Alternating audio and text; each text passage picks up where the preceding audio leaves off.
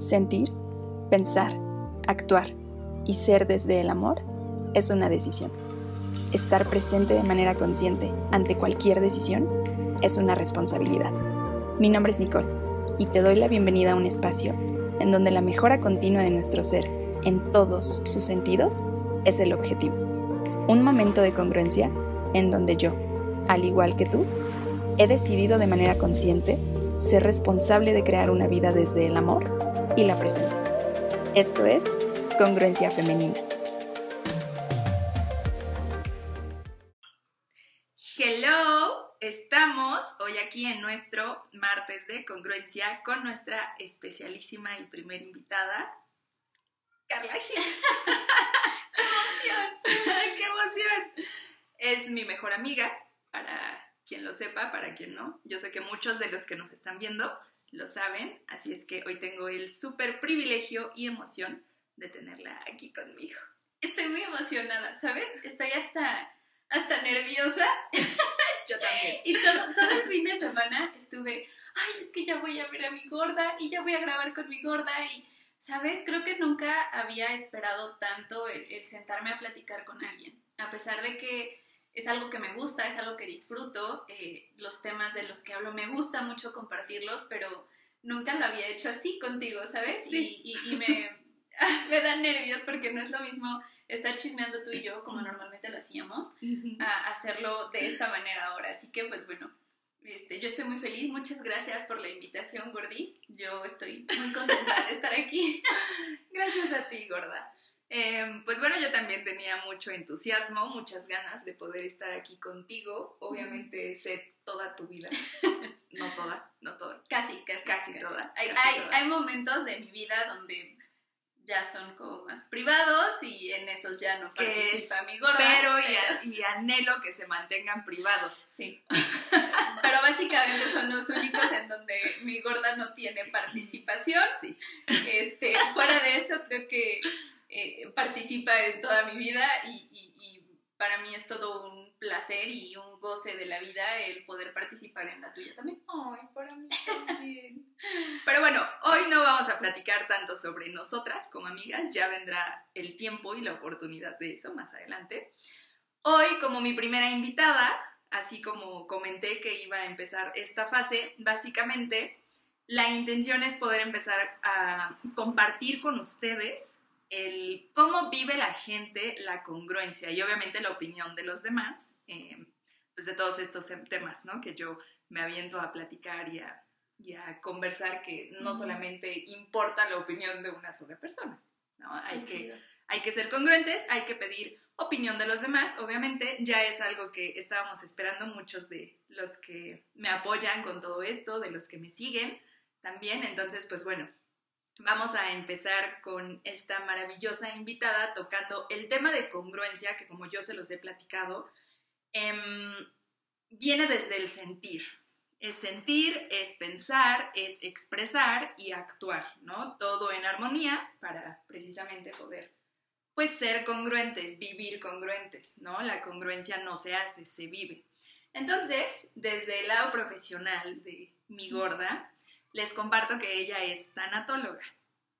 Entonces, me gustaría eh, empezar comentando, obviamente, esto, que nos compartieras un poquito de quién eres, de qué es lo que haces y de cómo es tu vida y tu, ser congruente desde la tanatología, que en este caso el sentido que, que le damos Carlita y yo a esto es porque la tanatología habla mucho del sentir, de identificar cuál es el sentido, qué es lo que uno siente desde las emociones, que pues bueno, es el paso número uno para que uno pueda aprender a cómo definir el ser y sentirse congruente. Me gustaría que nos platicaras un poquito, que les compartas desde dónde nace esta intención de estudiar como tal tanatología, de dedicarte a, al sentir realmente, de dónde nació. Fíjate que es una historia bien curiosa. Eh, yo soy bailarina profesional. Antes de empezar a, a estudiar psicología, pues yo ya me dedicaba a la danza. Ahora ya soy más eh, docente que ejecutante. En ese momento yo era ejecutante. Y me di cuenta de que el conectar con nosotros mismos causaba un impacto increíble en nuestro entorno.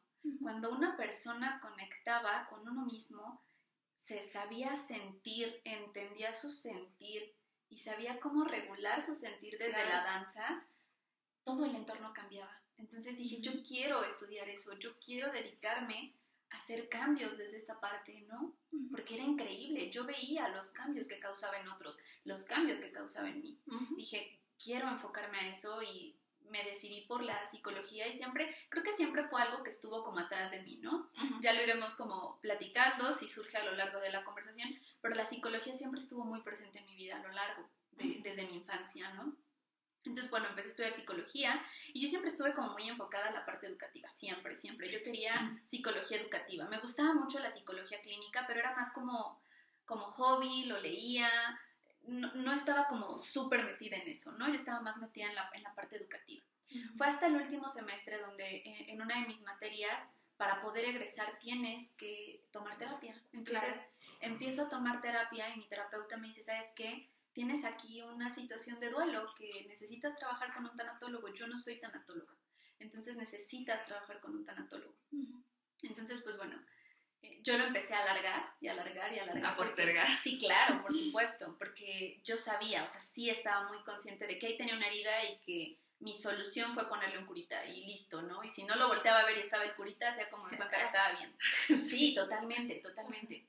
Entonces, eh, pues hasta que ya no pude postergarlo, a, la par yo estaba en una clase que eh, pues daba tanatología, era una optativa en tanatología, y dije, pues bueno, voy con el tanatólogo y efectivamente, ¿no? Mi, vida dio un giro de 360 grados, mi actitud, la, mi entorno, la gente con la que yo estaba, em, pues en mi día a día, también dio un giro, ¿no? Porque yo estaba, para mí era normal mi forma de dirigirme, mi forma de hacer las cosas, mi forma de estar y de ser, para mí era normal. Yo tenía un duelo crónico desde hacía más de 12 años. Entonces, pues me acostumbré a él, me acostumbré a esa curita, ¿no? Y a esa herida que no cerraba. Hasta que empecé a ir ahí me di cuenta de que había muchas cosas que yo tenía que sanar, que había muchas cosas que estaban como por ahí muy pendientes. Y me ayudó tanto, tanto gorda, que empecé a estudiar tanatología como método de sanación personal. Claro. ¿Sabes? Empecé a meterme a cursos, certificaciones, diplomados, bla, bla, bla, etcétera, ¿no? Aunaba que yo ya tenía antes de, del último año de psicología, yo ya me había metido a, cursos de tanatología por necesidades, ¿no? De sí, profesionales y demás, ¿no? Eh, en el último año es cuando yo me empiezo a meter de lleno, o sea, totalmente de lleno y diplomados y certificaciones y cursos y, ¿sabes? Y así me mantuve, me mantuve, me mantuve, me metí a, a, trabajar desde la parte educativa, que era lo que yo estaba enfocada, mi maestría está enfocada a la psicología educativa y este y pues un buen día coincido con un gran amigo mío, médico, trasplantólogo, que me dice, oye, ¿tú sabes de tanatología? ¿Qué estás haciendo trabajando en una institución educativa? Y yo, pues es que siempre lo hice por mí y, para, para, para sanarme a mí. Y él me dijo, ok, ¿cuál fue? O sea, como en esta pequeña conversación, me dijo, ¿y cuál fue el objetivo de estudiar psicología? Dije, pues ayudar, ¿no? Desde, desde el, cambio que yo misma viví y que yo veo en los demás a través de la psicología. Me dijo, ¿y qué estás haciendo para ser congruente? y, y, me dijo, vente, él trabajaba, trabaja en protocolos para trasplantes renales y me dijo, vente, dentro del protocolo de trasplantes renales, eh, deben de pasar por psicología para poder ser trasplantados. Y le dije, pero es que jamás en mi vida he acompañado a un paciente renal, o sea, nunca. Me dijo, inténtalo, trabájalo, capacítate y si no te gusta, no te vuelvo a molestar en mi vida. Jamás. Y dije, ok. Em, llegué y me encantó, ¿verdad? Me, fue algo increíble para mí porque uno de los grandes errores que yo encuentro en el sector salud es justamente que la psicología no es tomada en cuenta en pacientes que están teniendo pérdidas, cualquiera que sea. Siempre está más como... Em, como a trastornos. Ajá, trastornos. Y ya cuando Ya cuando es una emergencia, se manda a psicología, como en una situación de atención y no de prevención. Claro. Y la psicología se encarga de prevenir. Atiende sí, pero nuestro... Es como cualquier área. Claro, nuestro parámetro siempre va a ser el prevenir. Siempre va a ser lo mejor prevenir, ¿no? Cuando llego a los protocolos de trasplante, justamente lo que hace es prevenir. Prevenir muchas cosas. Y yo quedé fascinada. Eh, el duelo que me causó como llegar a todo esto fue una enfermedad de mi papá. ¿no? Mi papá padeció cáncer y, y jamás, jamás recibió atención psicológica, nunca. Ok. Y eso jamás fue una prioridad. La prioridad era salvar su vida. Y la realidad es que ni él, ni nosotros como familia, como acompañantes, estábamos preparados para eso. Y eso fue realmente un detonante en muchas cosas. Muchas cosas se rompieron, muchas cosas ya nunca se recogieron, ¿sabes? Muchas cosas cambiaron en mi vida, perdí muchas cosas a raíz de eso. Y cuando a mí me dice este gran amigo que, que en los protocolos de renales necesitas llevar psicología, necesitan cerciorarse de que haya un equilibrio entre la parte física y la parte emocional, la parte mental. Dije, wow, wow.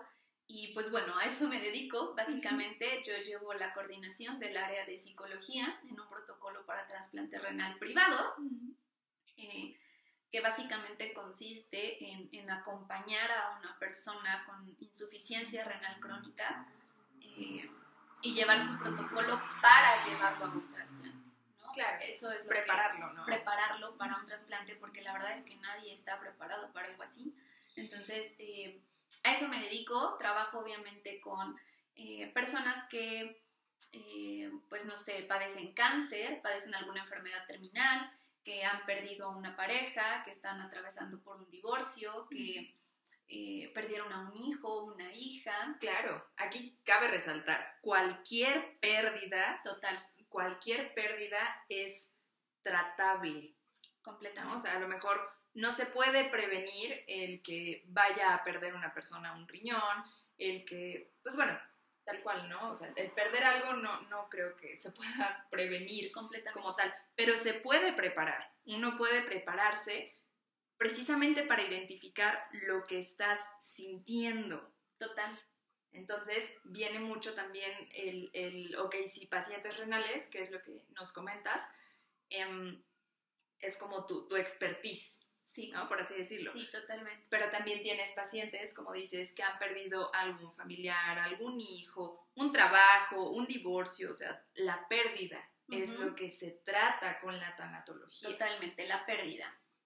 Si tú lo googleas, te va a aparecer Tánatos y Logos, el estudio de la, De la muerte. muerte. Entonces, Sí. imagínate eh, que llega un paciente con el oncólogo y el oncólogo le dice, ve, Ve con el tanatólogo. no. Y este paciente dice, ¿qué chingados es el tanatólogo? Entonces lo googlea, pues estamos jodidos. O sea, pobre. ¡Me voy a Claro, pobre, pobre persona, imagínate. Y sí me han llegado con esa. En la tanatología hay un súper tabú, ¿sabes? Entonces Sí. la gente cuando llega y de pronto me ve, dicen. Pensé que eras más seria, pensé que eras más alta, pensé que eras, o sea, totalmente diferente, porque se cree que de la muerte o al hablar de la muerte estamos hablando de una persona completamente sobria, ¿sabes? O sea, me da la impresión de que la gente piensa eso, Sí, yo también tengo esa impresión. de que es como muy sobrio, muy... Y pues no, me llegan, me ven 1,48 centímetros, sí, señores. Sí. 43 kilos y toda sonriente y ¡bienvenido! Pues sí, claro que dicen, pero a mí me dijeron que me iba a morir, ¿no? Porque lo googleé y dice que estudias la muerte y eso quiere decir que pues tengo cáncer y me voy a morir. No, Y desde aquí, ¿no? A ver, sí, exactamente. Ven, toma asiento, vamos a platicar de lo que es la tanatología, ¿no? Sí. Entonces, sí hay como un gran tabú, pero efectivamente lo acabas de decir y como a resumidas cuentas, es justamente eh, esta persona que te acompaña. Claro, es un acompañamiento. desde herramientas de preferencia, herramientas psicológicas, Sí. ah, ante una pérdida, ¿vale? Entonces, eso es básicamente lo que hago. Yo soy como, me transformo, por las mañanas soy tanatóloga, Y por las tardes soy maestra de danza. Mueve el dedo. soy maestra de danza y este y en días esporádicos pues también doy clases en universidad. Doy clases enfocadas a De neurociencias, ajá, de psicología enfocadas a las neurociencias, a teorías enfocadas a la educación. Y tengo ahí la espinita de empezar a dar clases en tanatología, porque pues tristemente Es un tema, es, es una materia bien pobre, ¿no? En, Totalmente. en, en sector ah, sí, educativo, hablando de a nivel profesional, realmente no, no hay mucho, no, no existe el... Vaya, yo lo veo ahora que tomé la capacitación con la anfitriona, bueno, su servidor. este, yo creo que debería de ser parte de la educación como tal. Y en sí, totalmente, O totalmente. sea, previo a, a estudiar psicología, no, no, no, no yéndome hacia a, a nivel profesional, no, yo creo que Desde debería la de ser. infancia. Claro, exactamente. Sí. Claro, ¿por qué? Porque un niño pierde una mascota y hay personas, hay padres que le compran otro perro o que le dicen, híjole, es que se escapó, ¿no? O sea, no los hacen conscientes de ni De que la muerte existe. Exacto, y de que está todo el tiempo, el simple y sencillo hecho de que estemos aquí vivos hace presente a la muerte, Totalmente. ¿no? O sea, dualidad en todos los sentidos. Sí. Entonces, este, pues bueno, nos, nos compartes esto que haces tú. Eh, Ya compartiremos sus redes sociales, su contacto, para quien guste mucho de, bueno, gran parte de la intención de hacer todo este proyecto es precisamente para que encuentren una fuente más de, de contactos para ustedes, ¿no? O para el conocido, el amigo, la hermana, quien sea, que sepas que necesita o que tú identificas como que desde que perdió a alguien, a un amigo, a un familiar, pues bueno, ¿no? También es gran, gran este, parte de esta intención es que puedan tener las opciones Sí. de poder ponerse en contacto con personas que los puedan ayudar, ¿no? Entonces ya compartiremos aquí Claro que sí. abajo sus datos. Pero bueno, entonces, con base en todo lo que me cuentas, con base en, en toda esta profesión tan bonita, tan hermosa, que Gracias. también a mí me ayudó a encontrarle sentido a todo esto y por lo cual también nació este proyecto de congruencia femenina, cuéntanos, ¿cómo vives congruente desde la tanatología? Desde el sentir, una vez identificando este duelo, ¿no? Que dice súper encriptado, me parece Sí, totalmente. patológico también. Em, ¿cómo, ¿Cómo haces esta conciencia, ¿no? la toma de esta decisión de manera consciente en el actuar y el, y el vivir congruente? Desde esta parte del sentir, me gustaría que nos comentaras eso y que nos compartieras con fundamentos como para poder tener herramientas para, para los demás, para quienes nos están viendo, nos están escuchando. ¿Qué hiciste? Yo creo que desde el momento en el que empecé a entender que la vida y la muerte están en dualidad, no son opuestos, No. que, que la muerte todo el tiempo te está acompañando y que no necesariamente tiene que estar vista como algo malo, sino como una compañía. Hay un video que, que, que en algún momento te enseñé que me encanta. El pato. El pato y la muerte. Sí. Amo, amo el video del pato y la muerte. Es un video cuento infantil, pero al inicio el pato le dice a la muerte, ¿por qué estás aquí? Un día de pronto voltea y la ve y, Y la dice, ve. ¿por qué estás aquí? Y la muerte le dice, yo siempre he estado aquí, siempre te he acompañado. Y le dice, ¿y para qué? Por si algo sucede. Y le dice, o sea, ¿tú te encargas de los accidentes? Y la muerte le contesta, no, No. yo me, eh, de los accidentes, del zorro, que el, pato le tenía miedo Sí, al sí. zorro, del zorro y, eh, y de cualquier enfermedad que pudiera surgir, se encarga la vida. Y tú, yo me, ca- yo me encargo de acompañarte en ese proceso. En ese momento, cuando yo vi la primera vez el pato y la muerte, mi mente hizo, ¿sabes? O sea, como, Sí. ¡ah! Se iluminó. Sí, fue- Claro, Claro. claro. Y dije, sí, por supuesto. O sea, creo que si, si, siempre he estado enamorada de la vida, pero creo que nunca había sido consciente de ello. O sea, nunca había estado tan consciente como cuando me hice consciente de mi propia muerte y de la muerte en el entorno, de que la muerte nos acompaña.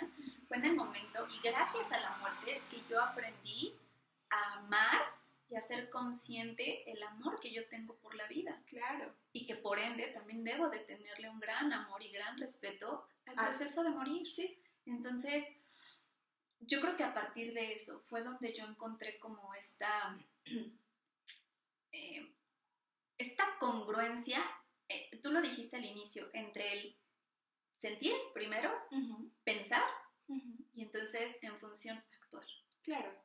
Y esta congruencia entre estas tres la encontré gracias a, a encontrar o a entender que la muerte y la vida van en el mismo camino. Y no hay blanco y negro, bueno y malo, van en el mismo camino y no están opuestos como siempre lo hemos aprendido a ver. Y en ese momento empecé a vivir un poco más consciente del gran amor que tengo por la vida. y, y, el querer compartirlo con otros, porque creo que también es, es un tabú bien grande la muerte. Sí. Todos decimos... Sobre todo en nuestro país. Claro, y todos estamos muy conscientes de que lo lo único que tenemos seguro es, la, muerte. O sea, y siempre lo decimos y creo que escucho a mucha gente súper consciente de eso, ¿no? Que me dice, es que eso va a suceder y... Pero cuando se trata de hablar seriamente de nuestra muerte nos pega. Sí. Nos afecta muchísimo y, y, la postergamos. Y entonces creemos que siempre tenemos tiempo. O rechazamos, ¿no? Hay cierto rechazo. Le platico, hago un paréntesis muy rápido. Hace poco, cuando terminamos precisamente el curso, eh, decidí, después de hacer un proyecto muy bonito de, algo que se llama folder tanatológico, que es básicamente encargarte y hacerte consciente de tu muerte, ¿no? De manera tangible, te encargas de ello. Eh, lo compartí con mi familia. ¿No? Fue un bueno, pues ya lo hice. Ya me aventé. No te conté, sí, no, no, me contaste. Dije, ya me aventé, ya me chingué tres meses aquí. Obviamente, no va a ser solamente para mi calificación, para mi mi reconocimiento, no, ni madres, lo voy a hacer real. o sea, es tangible, lo tengo. Entonces senté a mi familia. Les dije, necesito compartirles algo. Ahora que terminé mi curso en tanatología, oficialmente puedo acompañar a alguien desde el punto tanatológico, ¿no?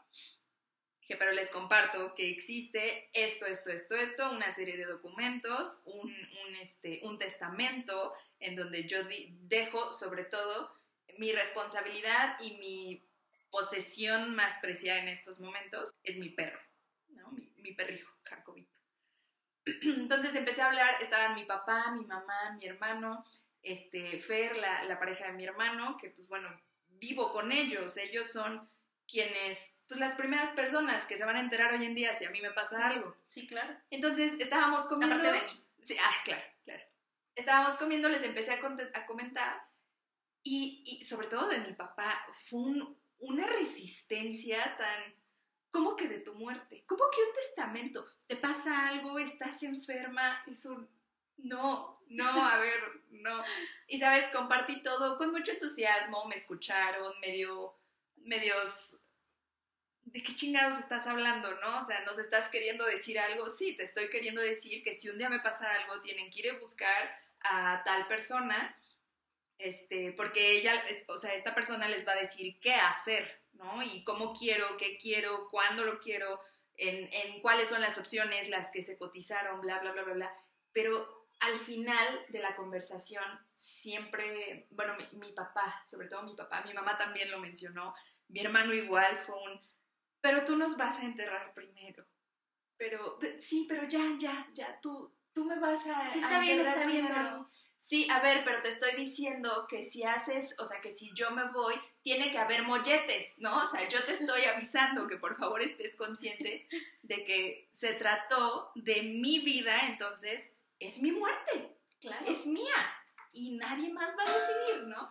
Sí, hijita, sí, sí, sí, está bien, nena, pero pero tú nos vas a, enterrar primero a nosotros. Y mi hermano, sí, ya, güey, pero sabemos que yo me voy a ir antes. Y yo, ok, esto que mencionas precisamente, el se resisten. Muchas personas creemos, yo era una de ellas, que antes de todo esto era un, pues ya se encargarán, ¿no? Quien se quede, a quien le toque, si es que tengo pareja en ese momento, ¿no? Pero, hey, ok, estoy por cumplir 26 años, pero yo puedo salir de aquí, darme un golpe en la cabeza y...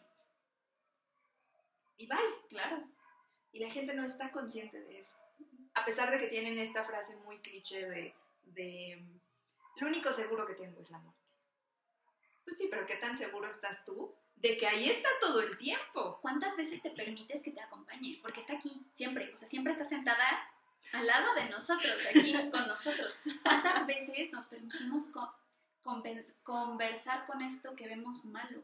¿Qué trabajo te costó, te costó a ti? Mucho. ¿Cómo te hiciste consciente tú de eso? ¿Cómo te permitió? En el momento en el que te hiciste consciente de eso, obviamente empezaste a tener una vida más congruente. Totalmente. ¿no? totalmente. Y, y entonces sí, actúo, expreso y actúo desde lo que siento y pienso. Claro. ¿Sabes cuál era mi problema? Sentía y pensaba. Pero no expresabas, hacía. sí, no hacías. claro. Exactamente, no hacía. Y entonces, ¿cuántas ganas tengo de hacer esto? ¿Cuántas ganas tengo de hacer lo otro? ¿Cuántas ganas de, cuántas ganas? ¿Cuá- ¿Sabes? O sea, siempre, algún día yo, en algún momento yo, Ujú. en el momento en el que empecé a... a- fue doloroso, Sí, porque sí duele, duele Claro. el decir, algún día te vas a despedir de todo esto que tienes, algún día me voy a despedir de ti y no sé cuándo va a ser. Algún día voy a dejar de ver a mi perro, algún día voy a dejar de ver a mi pareja, algún día voy a dejar de ver a mis padres y no sé cuándo va a ser, pero va a pasar. claro. Todo esto que yo toco en este momento, este celular que tengo, este piso, eh, todo, todo lo que tengo a mi alrededor va a desaparecer, desaparecer. en el momento en el que yo desaparezca Exactamente. El, el- el trabajarlo todos los días, híjole, cómo duele, cómo duele, porque además yo era una persona que tenía muchos apegos. Lo sé. Entonces, era, es que, es que es mío, o sea, hasta la fecha, ¿no? Ayer, por ejemplo, estaba, estaba con, con mi señor y, y me dice, tenemos que deshacernos de los vasos, me encantan los vasos, vaso bonito que veo, vaso que compro. Entonces, A mí me regalas. este, le regalo, a todo mundo le regalo vasos y tazas, básicamente. Entonces, este, me dice, hay que deshacernos de vasos. Para mí fue como, pero es que esa sí la uso. Llevamos cuatro años y yo nunca he visto que la uses. Es que la uso cuando no me ves. Es eso lo que pasa. O sea, siempre he sido de, de muchos apegos y el, el- el hecho de hacerme consciente Perdón. de que eso no tenía ningún sentido.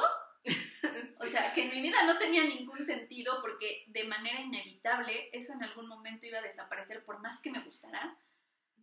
Duele, sí. pero me ayudó mucho a liberarme de muchas cosas porque eh, me costaba vivir al día. A la fecha me cuesta un poco.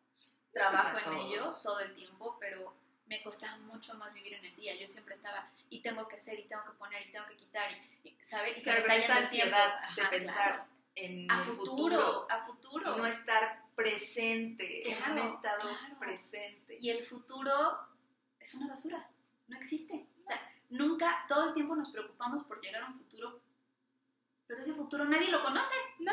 O sea, nadie, nadie se ha podido sentar a decirle mucho gusto futuro, o sea, siempre estamos pensando a futuro. como a la muerte. Exactamente, y no la conocemos. Idealizamos mucho nuestro futuro y nuestro presente, porque ese no está idealizado. Entonces, ¿sabes? A- eh, cuando empecé a hacerme consciente de todo esto, empecé a hacer las cosas en caliente, ¿sabes? Todo en caliente. Y entonces, tengo ganas de irme a tomar un café al Starbucks. Chingue su madre. Chingue su madre. sí. Y, me, y, y antes lo, lo pensé y decía, bueno, pero es que esos 40 pesos los puedo ocupar, 50 pesos los puedo ocupar en otra cosa, bla, bla, bla. Y dije, ¿los tienes? Úsalos. Ajá. Vas, ¿no? Tengo tantas ganas de irme un fin de semana a encerrarme en un Airbnb fuera de mi casa en caliente. ¿Lo tienes? No, no lo tengo, lo pago a meses, no importa. Chingue su madre. No lo tengo, pero tengo crédito. Claro, por supuesto. Soy Empecé- adulto. Empecé a hacer todo eso. Claro que sí, hay veces en las que pienso a futuro, por supuesto. Por supuesto que pienso a futuro. Pero para planificar. con Claro, Es distinto. por supuesto, Es totalmente. distinto. Y cuando empecé a hacer eso, gorda, mi vida cambió totalmente porque había muchas cosas que yo me limitaba por el. ¿Y si no funciona? ¿Y si no sirve? ¿Y si, este, si no todo se va al caño? ¿Y si no me gusta? ¿Y si, sabes? Y dije, llegó un momento en que dije, ¿y si no pasa? Lo peor que puede suceder es que me equivoque. Y si Claro. sigo viva, pues lo voy a tener que remediar. Claro. O no, ya va a ser mi no. decisión, Sí, ¿no? Sí, Pero ya es tu mientras, pedo. exactamente, exactamente. Y perdí como un poco el miedo a equivocarme también, porque este miedo a equivocarte te impide estar viviendo el aquí y el ahora. En pocas palabras, la gente cree que por el hecho de ser tanatóloga aprendí a enamorarme de la muerte y no, es un error. Yo aprendí a enamorarme de la De la vida. vida. Y una vez que me enamoré realmente de la vida y que aprendí a vivirla de una manera tan simple y tan sencilla, me enamoré de la muerte. Sí. Pero no fue al revés, ¿sabes? O sea, la tanatología a mí me ayudó a enamorarme de la vida. Por eso me molesta ver que en Google dice el estudio de la muerte. No, señores, no. La tanatología es el estudio, el arte, porque para mí es un arte, porque además es súper subjetivo, el arte que te enamora de la vida Claro. y dentro de esta vida, como lo menciona el videocuento, la muerte está acompañándote y se convierte en tu mejor amigo porque ahí está siempre contigo, Claro. siempre. Muy bien. qué. ah, qué goce, creo yo. ¿Sabes? Me, siempre me ha inspirado mucho lo que, lo que haces. Gracias. Siempre me ha parecido muy admirable desde, digo, tenemos la misma edad, ¿no? O sea, nos hemos ido por caminos completamente distintos en algún momento, eh, pero siempre yo lo veo muy como desde el punto de, de mi mejor amiga, ¿sabes? De mi amiga realmente, ¿no? Porque lo decimos constantemente, ¿no? O sea, podemos llamarnos como, ah, sí, es, es mi bestie, es mi mejor amiga, pero honestamente yo no tengo ninguna otra relación similar a esta, ¿no? O sea, y sé que tú tampoco. Sí. No hay. Como No. nosotras en la vida de la otra, no hay Y es que alguien sí más. Está, sí está difícil. Exactamente, pero es a lo que voy. El poder verte realmente, como lo decías hace poco que empecé a hacer todo esto, que me dijiste, ay, es que ya te veo muy segura, muy, muy en lo tuyo, ¿no? En algo que estás haciendo con amor y que al hablarlo, al, al expresarlo, al compartirlo, es precisamente congruente. Entonces, se me hace totalmente un goce el, el, el poder disfrutarte así, ¿sabes? Y el que se lo compartas a las personas, el que ahorita estés haciendo estas capacitaciones, el que lo quieras transmitir. Como lo dije en, en algún episodio, yo creo que cuando tenemos un nuevo conocimiento, una nueva herramienta eh, de valor, que sabes que realmente va a aportar algo, te, tienes esa obligación, esa responsabilidad de, es que el mundo necesita saber esto. Y ojo, que es algo que, que yo quiero recalcar, el mundo, el pinche mundo, no es de aquí hasta China, o es que si no se enteran en España, o es que si no llega, no, a ver, tu mundo es tan fácil como empezar por quienes te rodean, ¿no? Que es algo que yo he visto mucho. En el momento en el que empiezas a, a vivir congruente, a la gente le incomoda. A quienes te conocen, en serio, a quienes te quieren, les incomoda un chingo. Que es algo que valoro muchísimo que entre tú y yo no existe. ¿no? Es, es, un, es un amor realmente tan honesto que, que viene mucho, sí, definitivamente, de tener todas estas herramientas, de tener todo esto trabajado, de saber Sin duda. desde Sin dónde duda. viene lo que estoy pensando, ¿no? ¿Qué estoy sintiendo? Entonces, el cómo actúo, en este caso, en este ejemplo, con mi mejor amiga, Claro. por supuesto que es congruente, por supuesto que, que tiene todo el sentido en armonía de, de sentirlo, pensarlo, expresarlo, eh, actuar, ¿no? Totalmente. Me encantaría que, que muchas personas pudieran recibir precisamente esto, ¿sabes? Como, como se los digo constantemente. Con esto es con lo que quiero que te quedes. ¿No? En este caso, después de tener, no un trauma, pero sí tu- tus, tus duelos patológicos. Mis, ahí, mis issues. Sí, sí, sí, ¿no? Como popularmente se les llama. Sí, todos Sí. tenemos nuestra mierda ahí escondida. y- Claro. pero con etiquetas, a eso es a lo que voy. O sea, hay que tener identificado precisamente eso. Ayuda, ayuda muchísimo. Ayuda mucho el, el saber en qué momento utilizar o no utilizar o en qué momento es un, ah, ah, ok, ok, esto viene de, de esta experiencia, ¿no? Ujú. Entonces, pero ya estoy segura de ello, ya lo tengo identificado. Claro, totalmente. Entonces, no, no te veo haciendo otra cosa. Yo tampoco me veo haciendo otra cosa. No te veo haciendo otra cosa. Si las personas decidieran tomar esta responsabilidad, pienso, de vivir en congruencia, yo creo que habría más gente feliz de lo que hace, sobre todo de lo que hace. Totalmente. Cómo se ganan, bueno, no cómo se ganan la vida, cómo se ganan este recurso Siempre, para siempre, vivir. siempre le digo a, a- a mi señor eso, ¿no? Em, cuando ahorro y demás, hemos comentado y, y le comparto, yo tomé la decisión de ser jodidamente plena, porque rica nunca voy a ser, o sea, me queda claro No que, sé. que, que yo siempre voy a tener que ser de estas personas que si quieren cambiar el coche, tienen que ahorrarle un año, chingar. dos años mínimamente, ¿no? O sea, y, y echarle al cochinito. Que si quiero cambiar el celular, lo voy a tener que hacer a meses. Que el día que yo quiera comprar una casa, la voy a tener que pagar y me voy a tener que endrogar, ¿no? O sea, me queda claro que eso es una realidad en mi vida, pero porque fue una decisión que yo tomé, porque tuve que Sí. poner y decidí poner en la balanza si quería ganar mucho dinero o si quería darle un sentido a mi vida Claro. y a través del sentido que yo le daba a la mía, apoyar y acompañar a otros a que lo encontraran. Y pues bueno, creo que está de más decir que, que me fui por la segunda parte, ¿no? Y créanme que soy jodidamente plena, ¿no? Porque Pero abundante. vivo, vivo económicamente endeudada, como creo que tristemente todos, los Todos. mexicanos, Sí, o por lo menos la mayoría, sí, la mayoría lo Este, hacemos. pero definitivamente yo no haría otra cosa. No me veo haciendo otra cosa que no sea desde la danza y desde la tanatología, simplemente no me veo en otro lugar, no me veo en otro camino que no sea esto, porque a mí me cambió la vida, a mí me hizo vivir en congruencia, a mí me hizo vivir de manera plena, así que estoy total y completamente convencida de que puede ayudar a otros.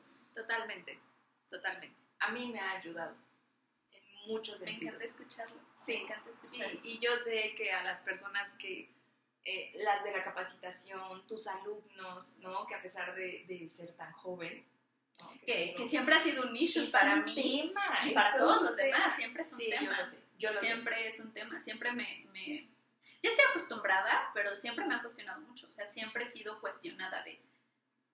Mide eres la 1,48, pesa 43 kilos, ella es la ponente, ella es la tanatóloga, ella es la docente, o sea, siempre, ¿sabes? Pero ya Ya no te acomplejas. ya no me acompleja, ya no, ya es un, ah, vivo con ello todos los días y creo que aunque tenga 40 años por mi tamaño, por mi estatura, va a seguir siendo así, ¿sabes? Entonces, Pero eh, viene mucho del juicio de la gente, totalmente. ¿no? Que sí. también hay muchos tabús en ese sentido. Ojalá podamos platicar de ello más adelante. estaría increíble. pero hoy realmente enfocándonos en eso, siempre va a ser un tabú también. Y volvemos a lo mismo de, o sea, en el tema, ¿no? De cómo la tanatología te ha ayudado a vivir congruente, cómo vives congruente desde la tanatología. Em, definitivamente, si, si te hubieras dedicado a alguna otra cosa, a lo mejor, quizás con sentido, sí, porque a veces no nos damos cuenta de que estamos equivocados. No nos percatamos de que estamos equivocados de carrera, de profesión, Y sabes, de a lo que te dedicas, pero lo sientes. Pero ya cuando sentimos. están ahí, mucha gente, por favor, vivan, vivan, porque están ahí y dices, pero ¿y cómo me voy a echar de cabeza? Ya Yo lo hice. ya llevo tres años aquí y, y Sí. ya desperdicié tres años. Sí, no, sí. no, jamás desperdicias tiempo. Nunca. Me, me sacaste de, bueno, me ayudaste en ese proceso precisamente en el que yo fui Godín cinco años, ¿no? Y era un, mi chamba y esto y la quincena y, y, y cómo, me, cómo voy a hacer otra cosa y la gorda presente, es que, ¿qué le da sentido a tu vida? ¿No? Esta pregunta que me encantaría cerrar precisamente con ella, ¿qué le da sentido a tu vida? Digo, tú que nos lo preguntas a tus alumnos, a tus pacientes, ¿y a ti qué le da sentido? Ah, hay, un, hay un autor que a mí me encanta, soy su fan, Víctor Frank, el, el, gran logoterapeuta Víctor Frank, que para mí es uno de los, no fundadores, sino el que desempolvó la tanatología, el que le quitó el polvito a eso que ya estaba ahí, pero jamás le puso el nombre, ¿no? Y le puso nombre de logoterapia, pero para mí va como muy unidas. Claro. Y él decía, yo le he encontrado el sentido a mi vida a través de ayudar a los demás. Yo le encuentro sentido a mi vida cuando ayudo a alguien más a encontrarle el sentido a su de un para qué a su vida o a lo que hacen. Eso a mí me da sentido, ¿sabes? Puedo ir a trabajar y aventarme con un paciente dos, tres años y cuando yo veo que le ha encontrado un sentido, en ese momento digo, para mí vale la pena.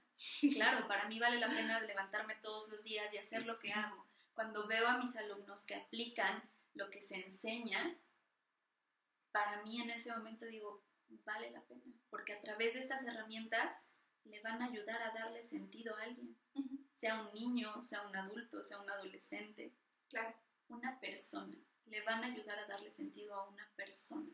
Y para mí eso es lo que le da sentido a mi vida. Claro, esa es esa pequeña recompensa, claro, ¿no? Claro. Ese esa satisfacción, no, no, no esta, siento que hay una diferencia que sí me gustaría mencionar, porque hay cosas que nos satisfacen, ¿no? Como el darnos algún gusto, eh, la comida, ¿no? Que, que a mí e, es algo que, bueno, me, le encuentro tanta pasión en muchos sentidos, pero no es lo mismo, no es lo mismo a esa satisfacción que viene desde adentro. ¿sabes? No en uno de nuestros cinco sentidos, no. Es, va muchísimo más allá. Sí, totalmente. Va desde una parte muy espiritual. Exacto, ¿sabes? desde la, parte, la palabra. Desde la parte como espiritual y no verlo desde un sentido religioso, ¿no? O sea, desde un sentido eh, en conexión con tu alma. Claro, Claro, con tu alma, tu espíritu, contigo, no no esto de afuera, no no no el cuerpo. Sí, no, completamente, desde adentro, ¿no? Desde el alma y el espíritu, lo acabas de decir. Eh, a través de eso fue que encontré como el sentido. Fue el perro. Disculpen. a mi Joku. Este, y me ayudó a encontrar como una congruencia, el encontrarle y ayudar a los demás a darle sentido a su vida. Qué gusto. Pues ojalá alguien de quienes nos están viendo, escuchando, pueda encontrarle sentido precisamente a esta experiencia, ¿saben? De una persona normal, de, una psicóloga, una profesionista, una maestra de danza, de, de carrera en universidad. Eres muchas cosas realmente, o sea, abarcas yo creo que muchos frentes, ¿no? De, de cierto modo. Cosa que admiro mucho porque yo creo que es una buena manera en la que llegas a más personas, conectas a más. Entonces, si alguien de quien está escuchando esto, eh, ojalá, ojalá por medio o a través de lo que nos comunica Carla, de lo que nos dice, de, de su experiencia de vida, desde cómo vive ella congruente, desde el sentir, que vuelvo a comentar, es el primer paso lo que sientes. Identificar las emociones es primordial para que puedas comenzar a vivir congruente. Si tú no sabes qué chingado sientes, no hay manera. No, no la hay, en serio, no la hay. Y no lo digo yo. Aquí hay...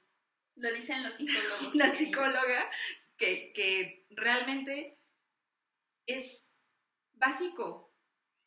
¿No? Tenemos que identificar precisamente lo que sentimos. Así es que si te ayuda en algo, ojalá, espero que esto te aporte algo de valor o mucho valor. Eh, y si es así, me encantaría que nos ayudes a compartirlo. Eh, Gorda, tus redes sociales, ¿en dónde te pueden encontrar? Gracias, me encuentran en Facebook como Tanatología SIC Carla Gil, con C.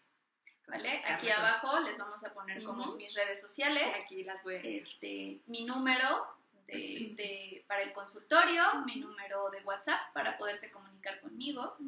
Y pues únicamente me gustaría eh, hacer como una última aportación, que dijiste algo muy, muy bonito sobre el sentir y yo creo que no existen coincidencias. No. Las coincidencias no existen y la gente que está viendo esto, por algo lo está viendo. Sí. O sea, hay alguna razón por la que casualmente coincidió con la congruencia y con la tanatología en conjunto a través de un video. Analízalo. Por algo estás aquí y si llegaste hasta el final del video era porque tenías que verlo. O sea, Sí. hay algo de esto que tenías que ver. Yo te lo dejo. Ráscale un poquito y si encuentras algo, me va a dar mucho gusto platicar contigo, nos va a dar mucho gusto que nos lo compartas porque al final del día el objetivo que tú y yo tenemos y el sentido que le hemos encontrado es apoyar a los demás a través de lo que nosotras comunicamos. Claro, Entonces, aportar. eh, me va a encantar poder escucharte y, y- y saber que efectivamente le encontraste el clic al por qué Sí. terminaste este video, terminaste de escucharnos, porque no es una casualidad. No, no, no lo es. Y pues como se los menciono, ¿no? Todo, cada episodio, ¿qué estarías haciendo si no le hubieras dado play realmente? Que es una cuestión, te invito Sí. siempre a que te cuestiones, ¿qué estarías haciendo? ¿No? Y, y si estás presente o si estás consciente en lo que estás decidiendo hacer en este momento. Así es que, de verdad, si llegaste hasta eso, si tienes dudas, si tienes alguna consulta, pues bueno, aquí están, aquí abajo. Igual, sabes que me encuentras como Congruencia Femenina en Instagram y muy pronto en Facebook. porque ya lo pidieron, porque usted lo pidió. Necesito abrir un Facebook de esto. Entonces, pues bueno, te agradezco mucho, gorda. Gracias, te gorda. amo con todo mi corazón. Yo también te amo mucho y estoy muy feliz de, de- de estar aquí en, en tu proyecto que tanta ilusión y gusto me da verte hacerlo y cumplirlo.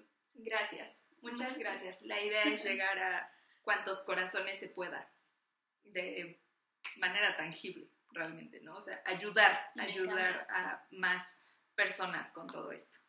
Así es que, pues bueno, gracias por este martes de congruencia. Gracias. Me encantó tenerte y nos vemos el viernes.